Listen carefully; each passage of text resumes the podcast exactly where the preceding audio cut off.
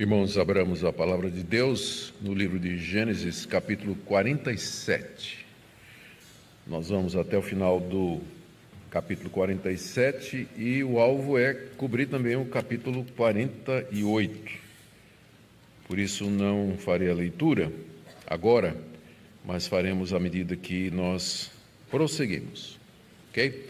Então mantenha a sua Bíblia aberta, Gênesis 47 nós vamos de 29 até 48, 22. Oremos, queridos, pedindo a benção do Senhor sobre a exposição da Sua palavra.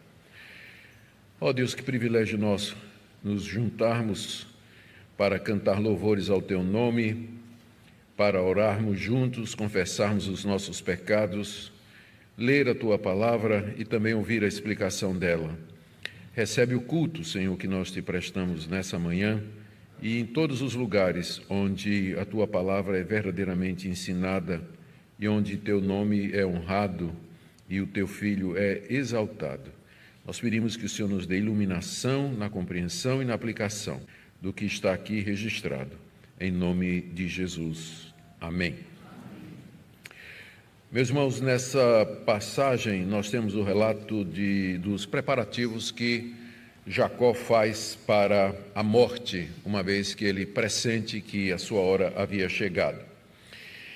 Ele chama toda a sua família com o objetivo de abençoá-los.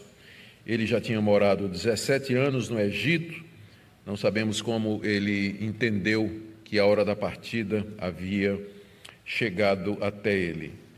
Primeiro, ele vai abençoar José e seus dois filhos, Efraim e Manassés, que é o que nós veremos hoje, e depois ele vai abençoar os demais filhos, que é o conteúdo do capítulo 49, que nós veremos na próxima segunda-feira, se Deus quiser. Então, hoje, como parte dos preparativos para a sua morte, ele abençoa José, o governador do Egito, aquele que era o provedor e protetor da família, juntamente com seus filhos. Vamos lembrar daqueles fatos mais importantes que nos trouxeram até esse momento na história da vida de Jacó. O Faraó havia concedido, através de José, que Jacó e toda a sua família viessem morar no Egito, no melhor da terra, por conta da grande seca, da grande fome que havia se abatido sobre todo o mundo de então. E não somente deu a eles o melhor da terra, que era a região de Ramessés, onde estava a Gozen, mas também ofereceu emprego para que eles cuidassem do rebanho do rei. Jacó é apresentado ao faraó, abençoa faraó, responde às suas perguntas, menciona sua vida como peregrino e os sofrimentos que ele enfrentou. E José então estabelece o patriarca com sua família naquela região que eu já mencionei, lhe dando propriedades e sustento para eles, seus filhos, o gado e tudo mais que eles tinham. Nós vimos também que durante a fome, José havia arrecadado todo o dinheiro, todo o gado, toda a terra e tornado escravos todos os egípcios do Faraó. E de forma que Faraó, de fato, reinava supremo sobre tudo e todos. Como eu disse, isso, como eu disse da última vez, esse capítulo anterior que é o 47, ele prepara o livro de Êxodo. Quando nós chegarmos no livro de Êxodo, nós veremos um faraó que não conhecia José, um faraó que tem um poder extraordinário sobre terras e povos, um faraó que receia os hebreus por conta da sua multiplicação e que os escraviza por conta disso, já que eles não eram escravos, enquanto que os demais egípcios eram. Mas isso fica para outra ocasião. Nós agora vamos ver esses preparativos de Jacó para a hora da morte. Nós lemos aí do verso 29 a 31 de, da, de que ele faz seu filho José prometer de que ele vai ser enterrado em Canaã, que os seus restos mortais serão levados para a terra de Canaã. Vamos ler aí do verso 29 até o verso 31. Aproximando-se, pois, o tempo da morte de Israel, Israel é Jacó, chamou seu filho José e lhe disse: Se agora alcancei favor diante de você, peço que ponha sua mão debaixo da minha coxa e use de bondade e fidelidade para comigo. Peço que você não me sepulte no Egito, mas que eu possa descansar com os meus pais. Por isso você me levará do Egito e me colocará na sepultura deles. José respondeu: Farei o que o Senhor me pede. Então Jacó lhe disse: Jure para mim. José jurou e Israel se inclinou sobre a cabeceira da cama. Nós lemos aqui no verso 29 que Jacó, Jacó sentiu que sua morte estava chegando, aproximando-se, pois, o tempo da morte de Israel. Eu não sei como é que uma pessoa velha pressente que está chegando a hora da morte com tanta precisão como Jacó fez aqui. Eu sei que à medida que os anos passam, a velhice vai chegando, a gente sabe que cada dia é um a menos, né? É um passo e que a fila está andando. Nós estamos chegando perto. Mas alguma coisa aconteceu que Jacó entendeu que a hora dele havia chegado. A hora dele havia chegado. Então ele resolve fazer os preparativos. Ele queria ser enterrado em Canaã, estava no Egito, tinha saído da terra de Canaã já fazia alguns anos, fazia 17 anos, mas o seu coração, apesar de ter lá no Egito todos os regalos, todos os privilégios, e benefícios para uma velhice feliz. Entretanto, seu coração estava em Canaã, que era a terra da sua peregrinação, terra da promessa. Era lá que ele queria ser enterrado. E aí ele manda chamar José, o seu filho, que era governador do Egito, ele faz e que era o líder da família a essa altura, e faz alguns pedidos, como nós lemos aí do verso 29 a 30. Em resumo, ele pede que José use de bondade e de misericórdia para com seu velho pai, que nos parece um pouco desnecessário, né, por conta do amor que José tinha por Jacó, mas era assim que funcionava naquela época. Jacó sabia que José era o governador do Egito, então fala com seu filho como se fosse súdito dele, pedindo graça e misericórdia para Fazer um juramento é o segundo pedido. Ele vai pedir que José faça um juramento para confirmar a palavra que ele vai dar. E esse juramento era conforme o costume israelita, não era uma prática no Egito, mas era praticado entre os hebreus, que era aquele que vai jurar colocar a mão por baixo da coxa daquele que lhe pede o juramento, como sinal de obediência, como sinal de que vai cumprir aquilo que tá, é, está sendo pedido. Ah, aí vem o terceiro pedido, que é esse: ele não quer ser sepultado no Egito. Primeiro foi: dá-me misericórdia da tua parte, tu que, que és o governador do Egito. Segundo, quero que você faça um juramento, põe a mão aqui embaixo da minha coxa, como é costume na nossa família. Terceiro, o juramento que você vai fazer é esse: você não vai deixar que eu seja sepultado no Egito. Quarto, eu quero que você me sepulte em Canaã. E ele especifica, no mesmo local onde Abraão e Isaque haviam sido sepultados, o seu pai e o seu avô. E assim ele descansaria com os seus pais, seria enterrado no jazigo da família que estava lá em Canaã. Aqui, pela fé, nós vemos como Jacó preferiu ser sepultado em Canaã do que embalsamado no Egito. Essa foi a escolha do velho Jacó. Queria que o seu corpo esperasse a ressurreição dos mortos ali em Canaã, não lá na terra do Egito. Do verso 30, final do verso 30 até o verso 31, nós lemos de como José promete com juramento fazer aquilo que o pai havia pedido.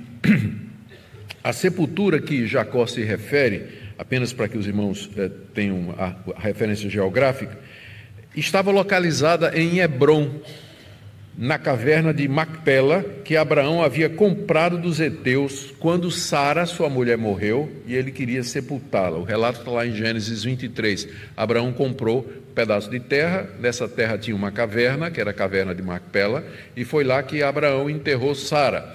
E foi lá depois que Abraão foi enterrado e Isaac e Rebeca, e depois o próprio Jacó já havia enterrado Bila. Deixa eu é, é, enterrado Lia, perdão. Deixa eu ler aqui o texto de Gênesis 49, vou, vou adiantar, porque traz todos os detalhes aqui.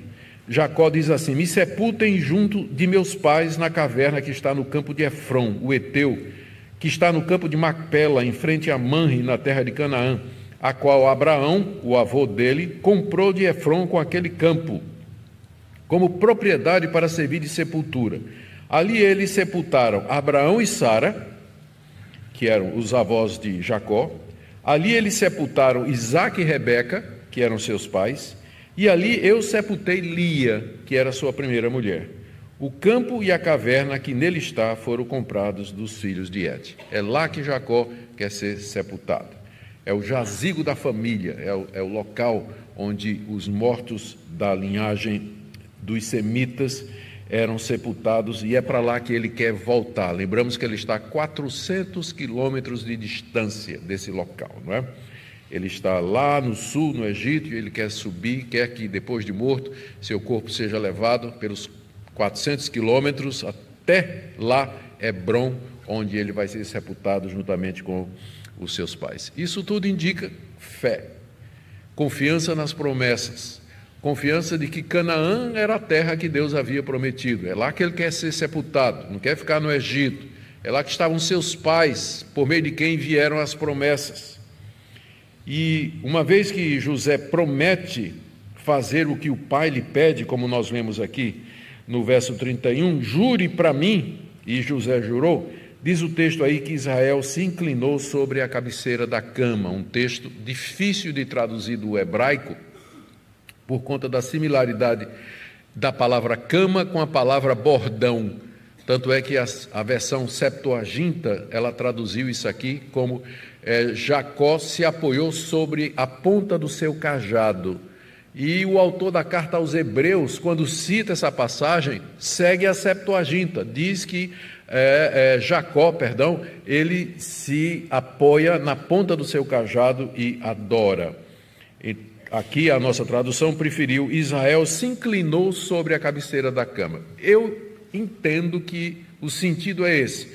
Uma vez que Jacó ficou convencido de que José ia fazer exatamente como ele tinha pedido, e que isso mostrava a boa mão de Deus para com o velho Jacó, através do seu filho José. Ele então quer se inclinar para adorar a Deus, mas é muito velho. Ele não tem como se ajoelhar, se prostrar, botar a testa no chão. Então ele se apoia ou no seu cajado ou na cabeceira da cama, se inclina diante de Deus, agradecendo a Deus o favor que ele tinha recebido, ou seja, segurança de que aquilo que ele tinha recebido seria de fato realizado. Então, eu creio que essa é a interpretação menos complicada da passagem. Alguns intérpretes católicos usam isso aqui para dizer que Jacó adorou a ponta do bordão dele, né? é, é, um sinal de que as imagens eram usadas, né? desde aquele tempo os patriarcas adoravam as coisas e assim por diante. Né? O texto não está dizendo isso, é o velho se apoiando né? para poder se curvar diante de Deus, nós sabemos o que é isso muito bem. Muito bom. Então termina aí o verso 31 e essa primeira parte em que Jacó tem essa entrevista com José e garante o seu sepultamento lá na terra de Canaã e se humilha diante de Deus agradecido por ter encontrado favor. Agora, entrando no capítulo 48, de 1 a 7, nós temos um registro interessante de como Jacó reivindica para si os dois filhos de José. Vamos ler. Passadas essas coisas, disseram a José: Seu pai está doente. Então José tomou consigo seus dois filhos, Manassés e Efraim, e avisaram a Jacó Eis que o seu filho José vem visitá-lo. Israel, que é Jacó, fez um esforço e se sentou na cama. Então Jacó disse a José: O Deus Todo-Poderoso me apareceu na cidade de Luz, na terra de Canaã, me abençoou e me disse: Eis que o farei fecundo e o multiplicarei. De você farei uma multidão de povos e a sua descendência darei essa terra como propriedade perpétua. E agora os seus dois filhos que lhe nasceram na terra do Egito, antes que eu viesse para junto de você aqui no Egito, são meus. Efraim e Manassés serão meus, assim como Ruben e Simeão são meus. Mas os filhos que você gerar depois deles, depois de Efraim e Manassés, serão seus segundo o nome de um dos seus irmãos, serão chamados na sua herança. Quando eu vinha de Padã, para minha tristeza morreu Raquel, a mãe de José, não é? a mãe de José e Benjamim, na terra de Canaã, no caminho, a pouca distância de Efrata, eu a sepultei ali no caminho de Efrata, que é Belém. Aqui, essa passagem tem como objetivo explicar aos israelitas. Lembra que Moisés está escrevendo esse livro, aliás, os cinco livros de Moisés, até o Deuteronômio, para aquela geração que estava no deserto, 40 anos, nasceu ali e agora se aproxima da terra prometida para conquistá-la sob a liderança de Josué. E não e precisa saber certas coisas. Por exemplo, por que, que as doze tribos têm dois nomes que não são filhos de Jacó? Efraim e Manassés. A resposta está aqui. Então, o propósito dessa passagem é explicar por que, que Efraim e Manassés estão entre as doze tribos quando eles não eram filhos de Jacó, mas eram filhos de José. Então, Moisés tem como alvo a audiência dos israelitas que vai entrar na terra prometida e vai explicar por que é que a terra vai ser distribuída daquela maneira entre aqueles doze nomes, entre eles os nomes de Efraim e Manassés. Mas vamos ver como é que aconteceu essa reivindicação que Jacó fez. Bom, terminado esse primeiro encontro de José com Jacó, em que Jacó obteve o juramento de que vai ser enterrado em Canaã, Passado mais algum tempo, ele ficou doente. Já estava velhinho, cansado, não é? meio cego, e agora ele ficou doente. E José foi avisado, diz aí o verso primeiro: seu pai está doente. Então ele vai visitar o pai, levando seus dois filhos, Manassés e Efraim, nessa ordem. Eles haviam nascido no Egito e deveriam ter a essa altura entre 17 a 18 anos de idade, tinham menos de 20 anos de idade. Eram filhos de José e Azenate, que era filha de Potífera, o sacerdote da cidade de On, casamento que foi arranjado pelo faraó quando ele colocou José como governador do Egito. Então, desse casamento vieram Manassés e Efraim nessa ordem. José, quando sabe que o pai está doente, vai visitá-lo, leva os dois meninos, porque não queria que o pai morresse sem abençoar os netos. E aí, quando o patriarca tem notícia, verso 2, de que José está vindo com seus filhos para visitá-lo, ele faz um esforço, se senta na cama, né? Estava deitado, estava doente, mas agora ele faz um esforço para receber o seu filho. Vamos ver os pontos da conversa, da segunda conversa que Jacó tem com José nos preparativos da sua morte. Ele, quando José chega com os dois meninos, ele, Jacó, começa lembrando a promessa que Deus tinha feito para ele de que lhe daria uma numerosa descendência. Você pode ler aí nos versos 3 e 4. Em resumo, o que ele diz é o seguinte: que o Deus Todo-Poderoso, e aqui ele usa o nome de Deus El Shaddai, ele diz: El Shaddai me apareceu na cidade de Luz, quando ele fugia do seu irmão Esaú. Lembram da história? Fugiu de Esaú porque Esaú não estava feliz com ele, porque Jacó tinha roubado a sua primogenitura, não é? E para escapar, seguindo a orientação da sua mãe, Jacó foi morar com o seu tio Labão lá em Padã Arã. No caminho, ele parou numa cidade chamada Luz, onde ele teve um sonho, uma visão de uma escada que tocava os céus e os anjos subiam e desciam sobre a escada. E El Shaddai apareceu a ele. E foi a primeira vez que Deus apareceu a Jacó. E naquela ocasião prometeu a Jacó que lhe daria uma descendência numerosa, literalmente, que ele teria é, como descendência uma multidão de povos. Note que é plural, não é? indicando pessoas de outros povos, seriam seus descendentes, ou considerados como seus descendentes.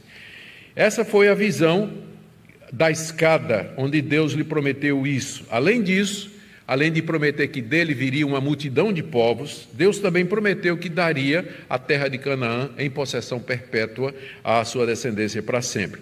Daí Jacó conclui que os dois filhos de José, que não nasceram nem em Canaã, mas que nasceram entre os povos no Egito, pertencem a ele.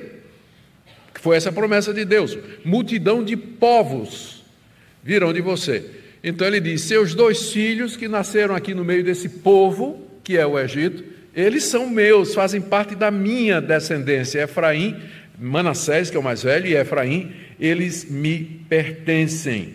E eu, e é, como que Jacó os estava é, adotando como seus, dizendo assim: eles vão ter o mesmo status dos meus dois filhos mais velhos, que ele chama aqui, não é?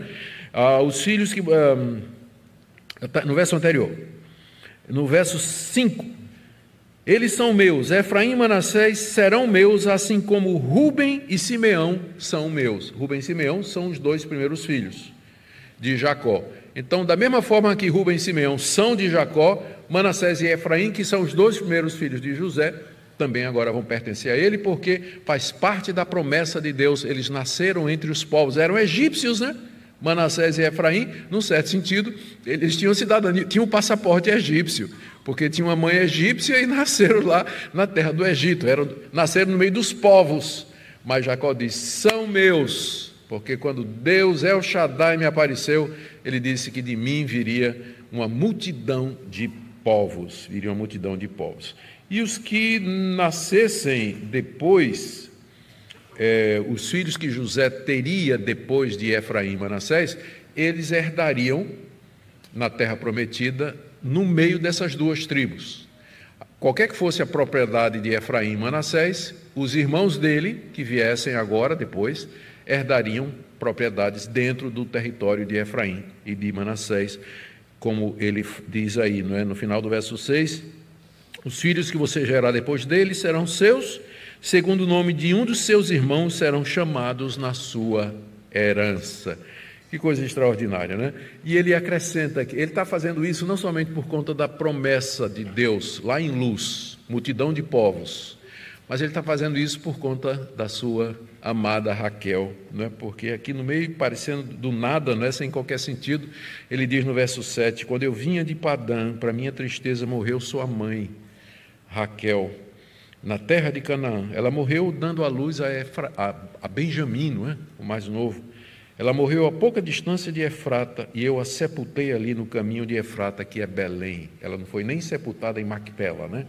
naquele local, no jazigo da família, morreu antes. É como se Jacó estivesse dizendo: Eu faço isso também por amor da sua mãe, que das esposas de Jacó era a preferida, era a preferida. Eu não sei se está certo ou se está errado, mas o velho patriarca estava indo pelo coração aqui. Né? Primeiro ele falou da revelação de Deus, mas em, em seguida ele disse: José, eu estou lhe beneficiando por conta da sua mãe.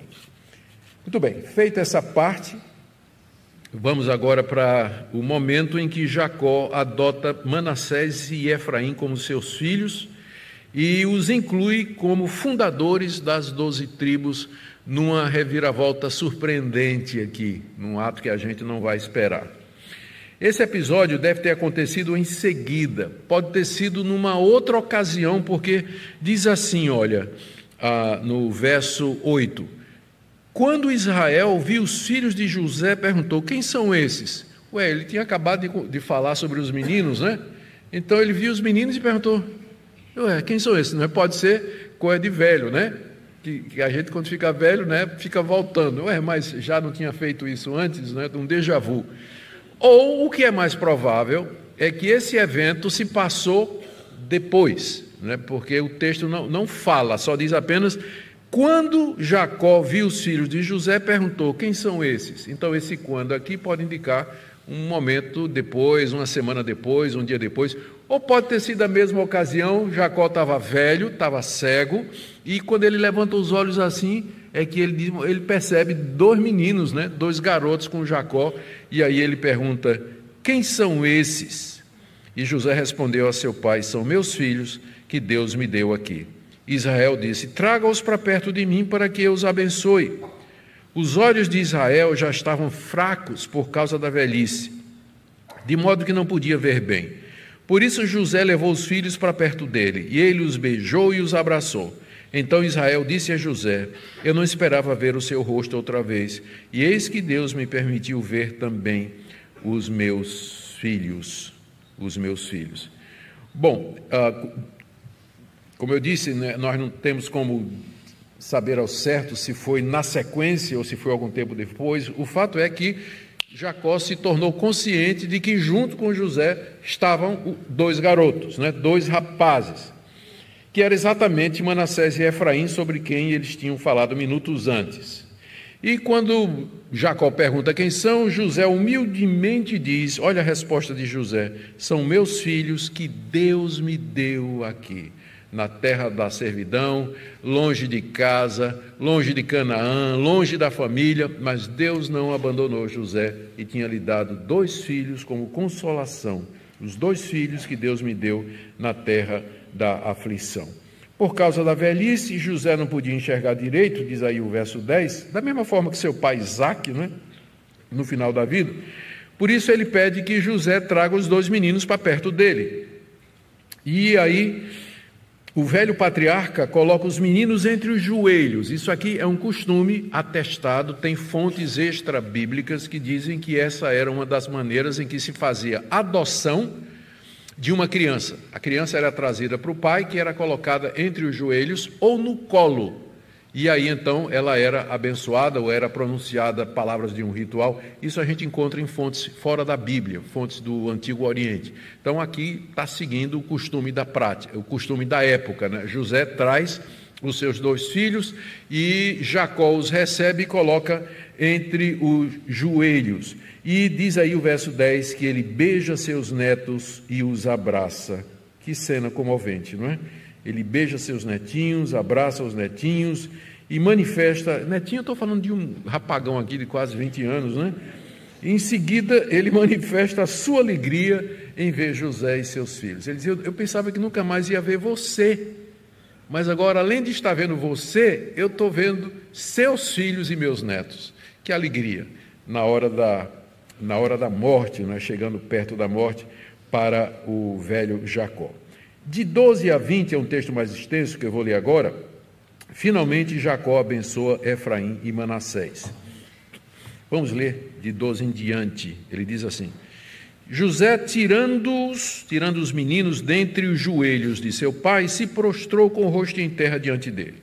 Depois José pegou os dois filhos e colocou diante do pai. Pegou Efraim com a mão direita para que ficasse à esquerda de Israel e Manassés com a mão esquerda para que ficasse à direita de Israel. Mas Israel estendeu a mão direita e pôs sobre a cabeça de Efraim, que era o mais novo, e pôs a mão esquerda sobre a cabeça de Manassés, cruzando assim as mãos, mesmo sendo Manassés o primogênito. E Israel abençoou José, dizendo: O Deus em cuja presença andaram meus pais Abraão e Isaque, o Deus que tem sido meu pastor durante a minha vida até esse dia, o anjo que me tem livrado de todo mal, abençoe esses meninos. Que por meio deles seja lembrado o meu nome e o nome de meus pais Abraão e Isaque, que cresçam e se tornem uma multidão sobre a terra. José viu que seu pai havia posto a mão direita sobre a cabeça de Efraim e isso não lhe agradou. Pegou a mão de seu pai para mudá-la da cabeça de Efraim para a cabeça de Manassés e José disse ao pai: Não assim, meu pai, pois o primogênito é esse, Manassés. Põe a mão direita sobre a cabeça de Manassés. Mas seu pai recusou e disse: Eu sei, meu filho, eu sei. Ele também será um povo, também ele será grande. Mas o seu irmão menor será maior do que ele. Soa familiar, né? Seu irmão menor será maior do que ele, e a sua descendência será uma multidão de nações. E assim os abençoou naquele dia, declarando: Por vocês Israel abençoará, dizendo: Deus faça com você como fez com Efraim e com Manassés. E assim Israel, que é Jacó, pôs Efraim antes de Manassés. E depois Israel disse a José: Eis que estou morrendo, mas Deus estará com vocês e os fará voltar à terra de seus pais. Dou a você a parte a mais que a seus irmãos, uma parte a mais que seus irmãos, um declive montanhoso, o qual tomei das mãos dos amorreus com a minha espada e com o meu arco. O texto é autoexplicativo, poucos comentários são necessários, vamos rapidamente por eles, só focando nas lições mais importantes. José, nós vimos, prepara seus filhos para receber a bênção do avô que é o portador das promessas. Primeiro, ele tira os garotos de entre os joelhos do pai, é? em seguida, ele se prostra diante do seu pai, porque reconhece que ele é o portador da promessa, é aquele que recebeu a bênção de Isaac, que tinha recebido a bênção de Abraão, que tinham recebido a bênção através de Noé, a bênção através de Sete e de Sete diretamente de Deus, de que deles viria aquele que seria o Salvador do mundo. Então ele se curva diante do seu pai, em sinal de respeito e submissão. Em seguida, ele traz os meninos para serem abençoados. A prática naquela época é que o primogênito era abençoado com a mão direita, por onde corria a bênção, vinha pela mão direita. E o outro, menor, pela mão esquerda. E é assim que José faz o arranjo. Ele traz Manassés, que era o mais velho, à sua esquerda, ficando, portanto, à direita de Jacó, e Efraim, que é o mais novo, ele traz à sua direita, que fica à esquerda de Jacó. Dentro dessa ideia de que a bênção do mais velho, ou para o mais velho, era superior, mais plena e mais duradoura, como direito da primogenitura. Manassés iria receber, pela mão direita de Jacó, a bênção da primogenitura. Mas aí, num gesto inesperado, como nós já vimos, Jacó cruza as mãos, não é? Cruza as mãos e coloca a mão direita, que era a bênção da primogenitura, na cabeça do mais novo, e a mão esquerda, que também ia abençoar, mas na cabeça do primogênito. E em seguida abençoa os dois meninos através de José, está aí do verso 15 a 16. E essa bênção contém três referências a Deus que refletem muito bem a história do velho patriarca. Ele começa lembrando quem foi Deus para ele. Aí no verso 15, ele diz: O Deus em cuja presença andaram meus pais Abraão e Isaque. Jacó se via como continuador ele via uma continuidade entre o Deus que ele servia e o Deus de seu pai Isaac e do seu avô Abraão, o Deus de Noé, o Deus de Sem, o Deus que criou todas as coisas, o Deus lá do paraíso. Há uma continuidade na Bíblia dessa linhagem por onde a revelação de Deus, a verdade de Deus, a verdadeira religião foi preservada durante os tempos e Jacó tem consciência de que ele é o elo, naquele momento, o elo final daquela corrente, o Deus em cuja presença andaram meus pais e Isaac, em cuja presença eu andei durante toda a minha vida. Segundo, referindo-se a Deus, ele diz: Deus que foi meu pastor o Deus que cuidou de mim toda a minha vida, até o presente, quem sabe, lembrando os momentos que ele passou lá em Padã Arã, as dificuldades servindo a seu sogro desonesto Labão, mas Deus, o pastor, ajudou Jacó, o pastor, a não sair perdendo e não ser prejudicado em tudo o que aconteceu. Terceiro, ele se refere a Deus como o anjo que o havia livrado a todo mal, uma referência clara ao anjo do Senhor que apareceu para ele no val de Jaboque e que lutou com ele a noite toda, que no final do dia o abençoou grandemente. Aquele anjo, ele se refere a Deus. Você vê que a maneira como ele fala com Deus cobre praticamente todos os seus cento e poucos anos de vida. Deus sempre esteja esteve com ele. O que ele quer dizer é o seguinte: o Deus em cuja presença eu andei, que é o mesmo Deus dos meus pais, o Deus que foi o meu pastor e sempre cuidou de mim, o anjo que sempre me acompanhou, me livrou e me libertou, que esse Deus esteja com vocês, Manassés e Efraim.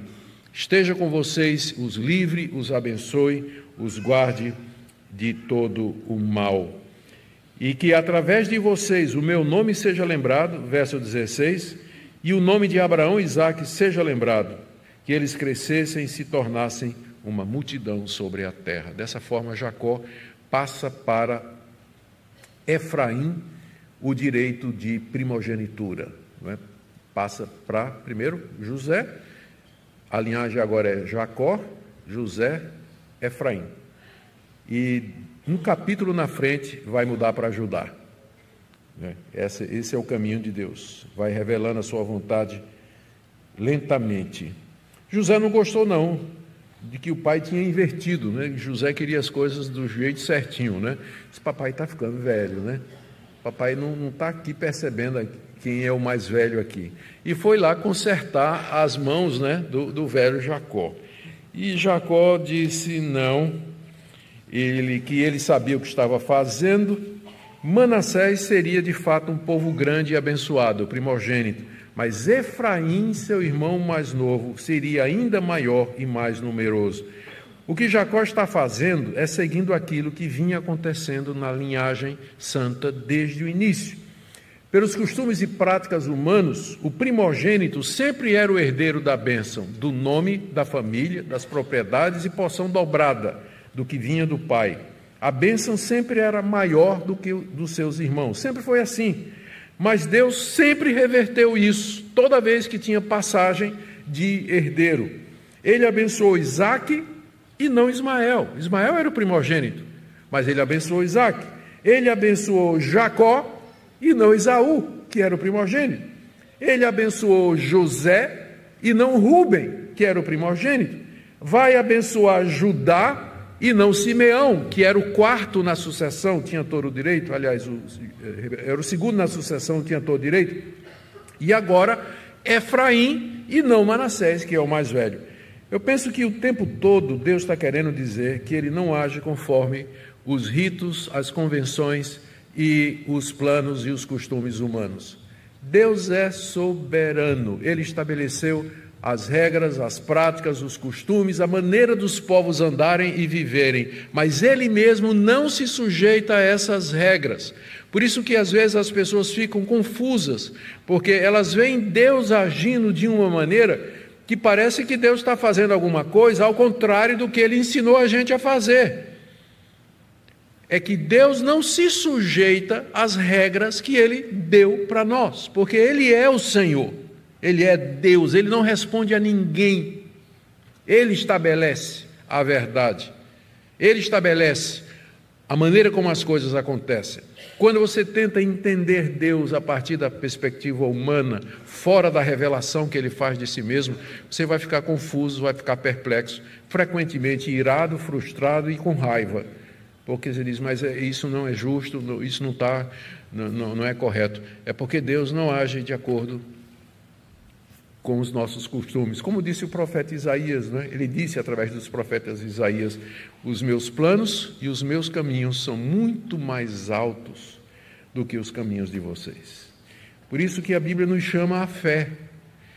Ele, a Bíblia não nos chama a compreender Deus, que isso é impossível. Mas a Bíblia nos chama a confiar nele. A Bíblia revela o caráter de Deus. Santo, justo, verdadeiro, amoroso, fiel e pede que nós confiemos nele, mesmo quando nós não entendamos. Na fé cristã, primeiro vem a fé e depois vem a compreensão, como disse Agostinho: creio, por isso entendo. Primeiro vem a fé, depois vem a compreensão. Porque nós cremos nesse Deus, nós sabemos que os caminhos dele são corretos, ainda que contrários às convenções humanas. Eu penso que esse é o ponto aqui.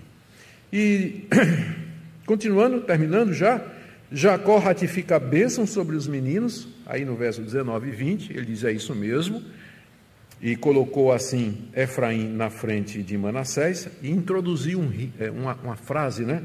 Deus faça com você como fez com Efraim e Manassés.